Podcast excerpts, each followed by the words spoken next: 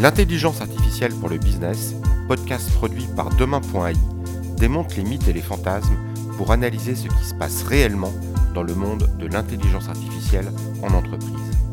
Découvrez les technologies émergentes et des cas d'usage pertinents avec les associés de Demain.ai et leurs invités experts de l'IA. Cet épisode est sponsorisé par dataécriture.fr.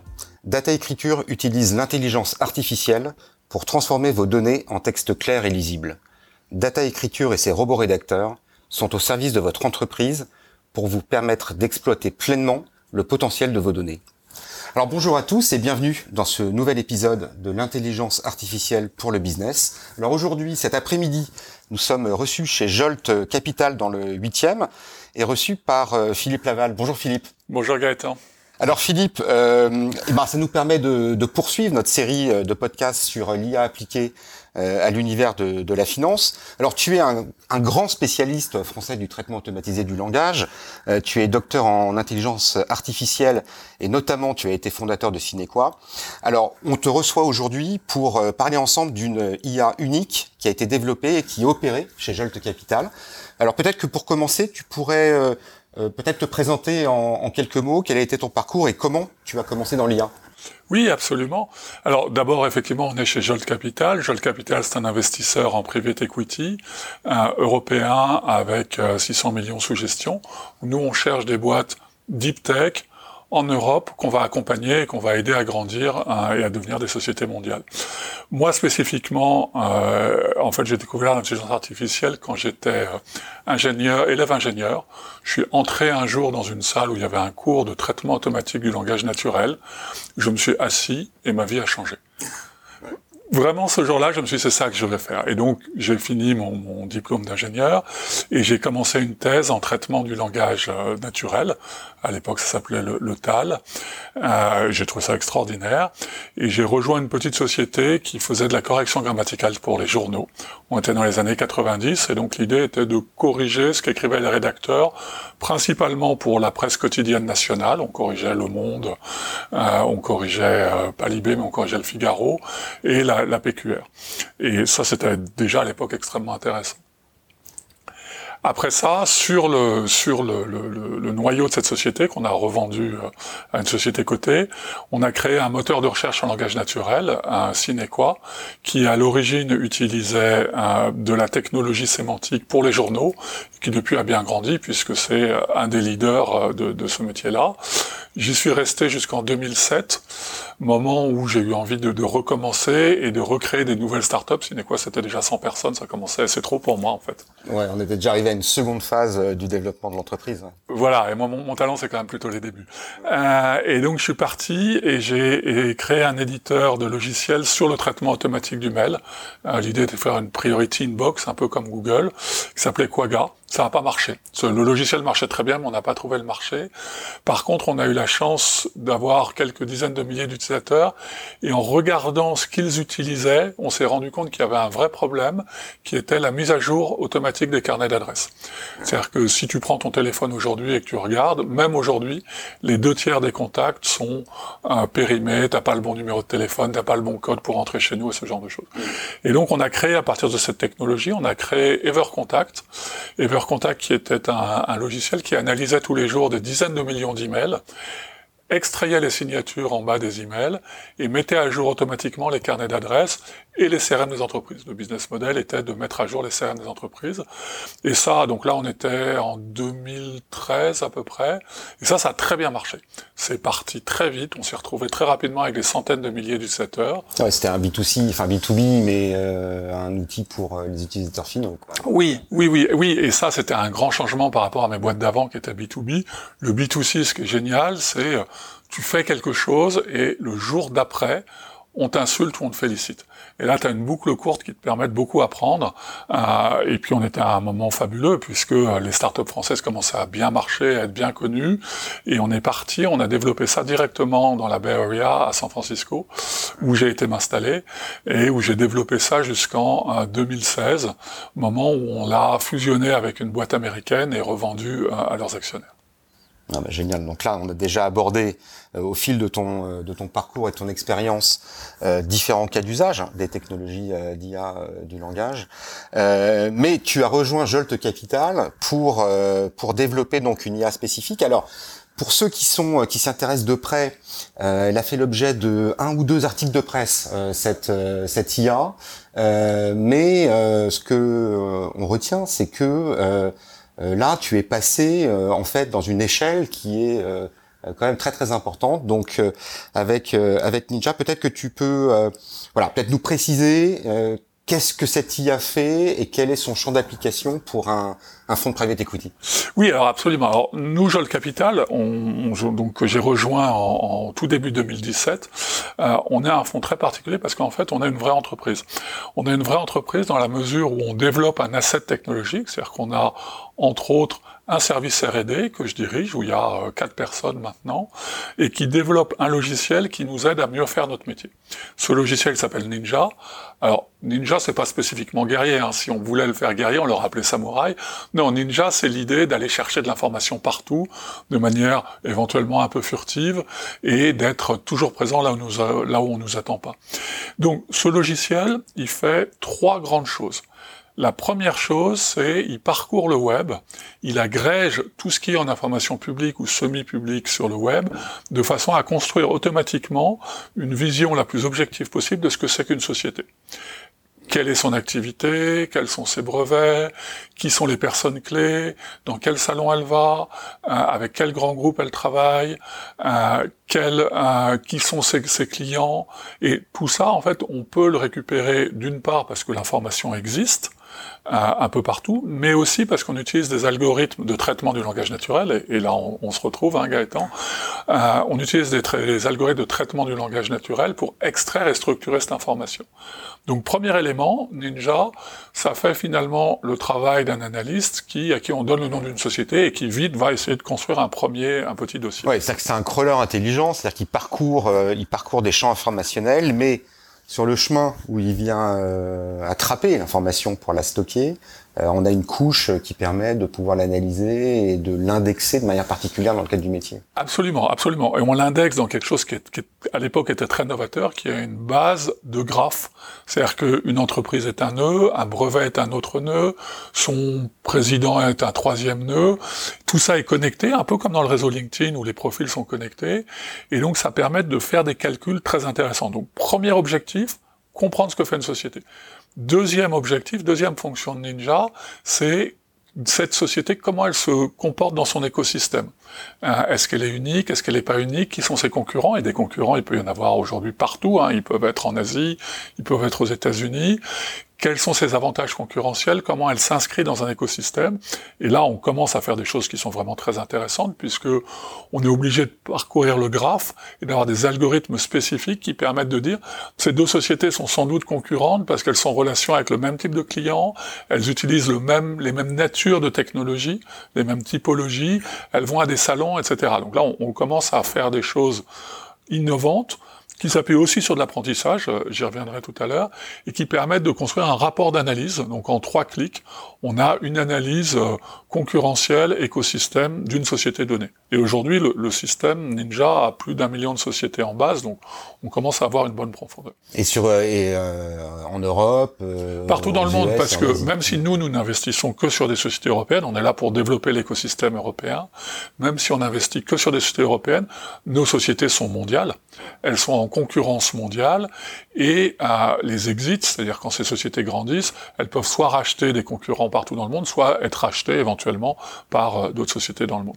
Et puis la troisième fonction, j'insiste parce que la troisième fonction, c'est pas de l'IA en fait, mais c'est ça qui fait que ça marche. La troisième fonction, c'est tout ce qui fait tourner un fonds d'investissement, donc c'est d'être capable de traquer toutes les décisions de tous les partenaires, consolider tous les documents, tous les euh, mémos d'investissement, ce genre de choses, gérer la relation avec les entrepreneurs, donc le logiciel Ninja, quand il repère une boîte intéressante, on en reparlera peut-être tout à l'heure, il va envoyer un mail automatique à un entrepreneur pour proposer un rendez-vous et ce genre de choses. Donc tout ça, c'est de l'informatique. Hein. Euh, au siècle dernier, on aurait dit même c'est de l'informatique euh, bête.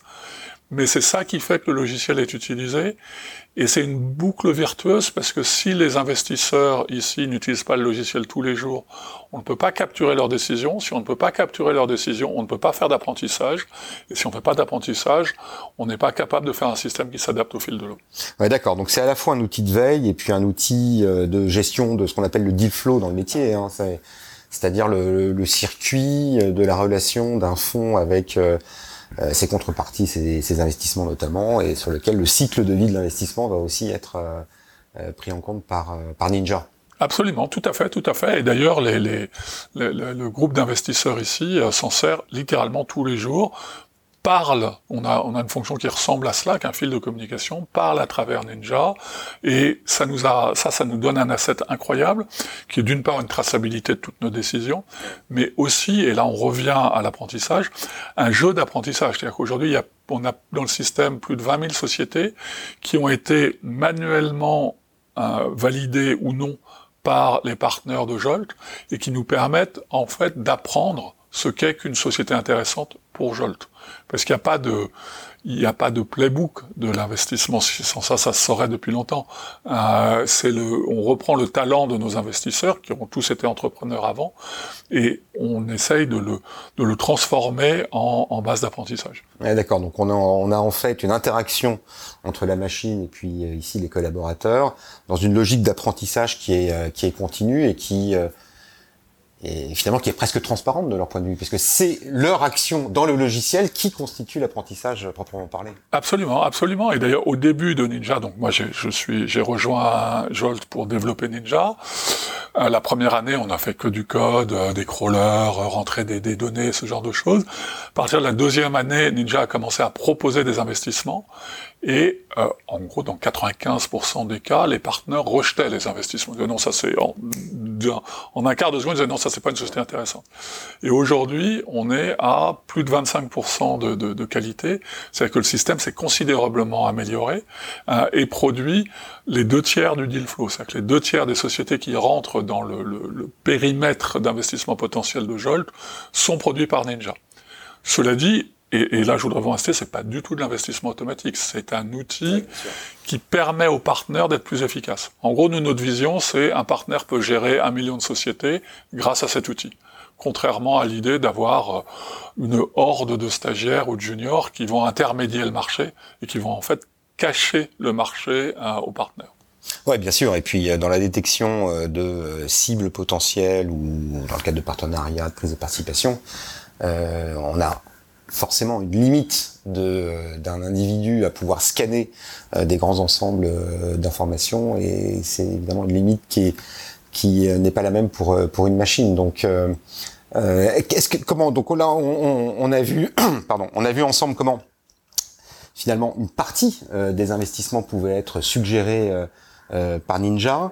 Euh, est-ce que euh, tu, tu, constates en fait une courbe d'apprentissage et donc de, de, de, résultats qui continuent à progresser ou est-ce que finalement Ninja arrive talonne? Enfin, comment, comment tu vois en fait le développement dans les dans les 12 prochains mois? Étendre l'information, étendre la pertinence Comment quel, est l'angle sur lequel tu, tu, te concentres? Alors là actuellement on est vraiment au tout début en fait, même si ça fait cinq ans. D'abord ils sont passés en un clin d'œil hein, et on est vraiment au tout début.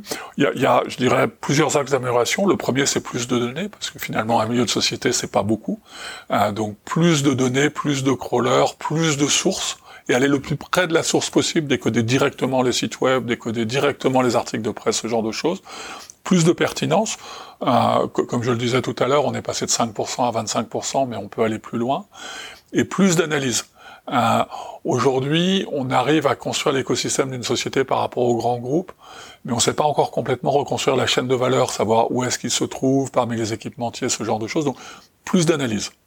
Et puis, la, chance incroyable qu'on a, c'est que ce logiciel est déjà utilisé par d'autres acteurs.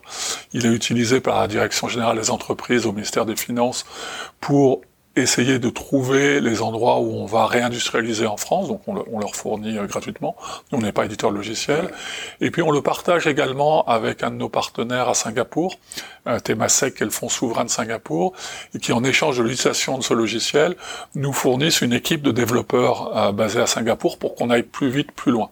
Donc on est, on, chasse mieux en meute. Hein. Et donc là, on, a une chance incroyable de pouvoir travailler dans différents endroits du monde en tout cas, en tout cas, c'est hyper spectaculaire et à ma connaissance, euh, peut-être mis à part quelques euh, fonds de, private equity euh, aux US, mais je crois pas que dans le paysage de la place financière française, on ait est une IA comme ça qui soit qui soit en œuvre. Bon, on a beaucoup de chance et puis il y a vraiment ce côté chez Jol Capital d'être une entreprise et pas d'être simplement un fonds. Il y, a, y, a, quelques acteurs aux États-Unis. Nous, ce qu'on pense, c'est que dans cinq ans, tout le monde aura ça tout le monde aura des logiciels de ce type-là. Par contre, comme ça joue beaucoup sur l'apprentissage et l'accumulation de données, partir tôt, c'est un vrai avantage. Et, pour ça, le, enfin, le, Jean, le fondateur de Jolt, était vraiment visionnaire de, de, lancer ce, projet-là. Absolument. Non, super cas d'usage en tout cas de la, euh, du, euh, du, traitement du langage euh, dans l'industrie financière. Alors bien sûr, il y a d'autres terrains hein, d'utilisation des IA de euh, NLU euh, ou de ou de NLG. Alors il y a des cas classiques et qu'on commence à avoir de plus en plus qui sont bah, l'analyse de sentiments, comment une marque peut surveiller sur les espaces numériques, les réseaux sociaux d'un côté, ces espaces de relations avec les clients de l'autre, quel sentiment en fait des publics. Il y a des avancées permanentes dans le domaine de l'exploration contenu du moteur de recherche. Comment tu pourrais peut-être avec euh, l'expérience que tu as, euh, voilà, caractériser ces dernières années. Est-ce que euh, on est sur un renforcement de la performance de technologie ou de cas d'usage qui existait déjà, ou est-ce qu'on voit apparaître avec l'avancée des technos des, des, nouveaux cas d'usage? Comment tu pourrais qualifier la dynamique de, du marché? Alors moi je dirais en ce moment sur le traitement du langage naturel et depuis 4-5 ans on est sur une rupture totale. Euh, ce qu'on avait appris dans le passé, c'était une méthode globalement symbolique. On apprenait la grammaire, on apprenait les mots et on essayait de d'enseigner ça à l'ordinateur en écrivant des règles. Et puis avec l'arrivée du big data, avec l'arrivée du deep learning, et plus récemment depuis deux ans avec l'arrivée des transformers et de BERT, on est arrivé sur des systèmes qui apprennent massivement, mais sur des, des, des quantités d'informations qui sont inimaginables, qui apprennent massivement le langage de manière non structurée, c'est-à-dire sans supervision, et qui sont capables de faire ce dont on avait tous rêvé dans le temps, c'est-à-dire de résumer des textes, de les traduire, d'extraire la substantifique moelle, d'extraire les relations, telle société a investi dans telle autre, euh, de répondre à des questions d'une manière qui est presque indissociable de l'humain. Et donc je, crois que le marché n'a pas encore rattrapé cette capacité-là, mais la technologie a changé d'une manière qu'on n'imagine pas. Et quand je regarde des linguistes informaticiens qui ont aujourd'hui 40, euh, 50 ans, et quand je regarde ceux qui ont aujourd'hui 20, 30 ans, ils font pas le même métier, en fait. Et, je crois que sur le marché, ça va changer de la même manière qu'à un moment, le, fait que la, machine vision, la reconnaissance d'objets, euh, a changé des endroits où on s'étendait pas du tout. C'est finalement moins cher sur une chaîne de production d'utiliser de la vision automatique pour vérifier la qualité plutôt que de mettre des capteurs ou ce genre de choses. Il va se passer la même chose autour du traitement du langage. Par exemple, tu parlais de, l'analyse de sentiments, donc effectivement, en B2C, c'est beaucoup utilisé, mais on commence à voir émerger des acteurs qui font la même chose à l'intérieur de l'entreprise, c'est-à-dire qui monitorent en permanence les communications pour dire tel service, en fait, euh, ça va pas très bien. Ou tel autre service, euh, il y a visiblement un manque parce qu'ils n'arrêtent pas de passer des demandes à tel endroit. Et, on, a vu des sociétés fascinantes qui travaillent sur le, le process mining, qui consiste à analyser tout ce qui se passe, toute la communication dans une entreprise, tous les mails, tous les chats, tous les logs également, et de, de refaire les process à partir de là pour trouver les endroits où ça, où ça pêche, les endroits où on peut accélérer ou ce genre de choses. Et ça, c'était pas possible avant parce que c'était trop cher. Le, le, NLP. Ouais, ouais bah ça me fait penser à un épisode qu'on avait enregistré il y a l'été dernier avec William Eldin de 22 sur euh, la vision machine. Euh, lui, euh, lui développant des algorithmes de reconnaissance euh, pour euh, bon, différents cas d'usage, la smart city, euh, les contrôles de sécurité en aéroport, et, et, et, qui expliquait un peu le même phénomène. Effectivement, il y a, il y a quelques années, où la compète ImageNet, le deep learning, etc. ont permis en fait à la, à la vision machine d'atteindre un niveau de performance permettant de mettre de mettre en place et en œuvre des, des vrais services en fait. Hein. et, on assiste on est en train d'assister au déploiement euh, de la vision machine de manière de manière large et peut-être qu'on est effectivement là à un point où euh, les transformers, euh, OpenAI, GPT, les initiatives chinoises, etc., sont en train de poser les bases des modèles qui permettront dans quelques mois ou quelques années d'être euh, d'être exploités par tout à chacun à travers une API, enfin exactement comme euh, les, euh, les, les modèles de, de, vision machine sont accessibles sur Azure, Amazon ou Google Tout à fait. Quoi. Tout à fait. Alors ça pose après ça pose des sujets aussi de d'autres types de cas d'usage parce que il y a effectivement le monitoring des, des conversations au sens large, mais il y a aussi d'autres euh, choses qui sont assez intéressantes. Il y a des cas d'usage dans le domaine du juridique, il y a des cas d'usage dans le domaine des euh, du, du, du, dépouillement des, des appels d'offres euh, euh, pour essayer de trouver dans des grands ensembles de textes si a priori on est candidat ou pas candidat. et ça, nous on voit quelques early adopters faire ça. Alors peut-être que les éditeurs de logiciels SaaS spécialisés vont commencer à intégrer ces ces technologies dans leurs offres pour permettre leur, euh, leur déploiement. Euh, est-ce que euh, toi qui as aussi été du côté du côté de la création de sociétés de logiciels et, et SaaS, comment tu vois en fait l'intégration des capacités de l'IA dans un software? Est-ce que quand on est éditeur de software, il faut tout programmer? Ou est-ce qu'on peut s'autoriser d'aller se brancher sur des API tierces pour augmenter ici ou là une capacité particulière? Alors là, là, pour moi, la réponse est très claire. Euh, si on, tout dépend en fait quel éditeur logiciel on est. Si, on est un éditeur logiciel métier sur un vertical, il ne faut plus développer sa propre intelligence artificielle. Euh, il faut prendre ce qui existe sur le marché. Par contre, là où la, valeur se fait, et c'est ce qu'on fait chez Jolt, hein, la valeur se fait dans les corpus d'apprentissage et la manière dont tu l'utilises. J'ai deux cas qui correspondent exactement à ce que tu disais. Une société française, Della AI, qui fait de la relecture automatique de contrats, qui automatiquement va flaguer en disant cette clause-ci n'est pas normale, c'est pas ce que vous faites d'habitude. Ils font pas, évidemment qu'ils font pas leur propre transformer, leur propre BERT. Par contre, ils l'entraînent avec un corpus incroyable. Ou sur la réponse d'appel d'offres, euh, quoi mon ancienne société, maintenant ils proposent d'indexer tous les appels d'offres auxquels vous avez déjà répondu. Un nouveau arrive et question par question, ils vous proposent déjà des réponses toutes faites, qui font gagner un temps fou là-dessus. Donc moi je dirais, si vous êtes un éditeur de logiciels, si vous voulez lancer un service métier, utilisez ce qui existe sur étagère avec par contre quelqu'un qui comprend bien comment ça marche. Hein. Il faut vraiment prendre quelqu'un, il ne faut pas imaginer qu'on va le faire comme ça sur un coin de table, pour gérer l'apprentissage, les corpus et ce genre de choses. Ok, super.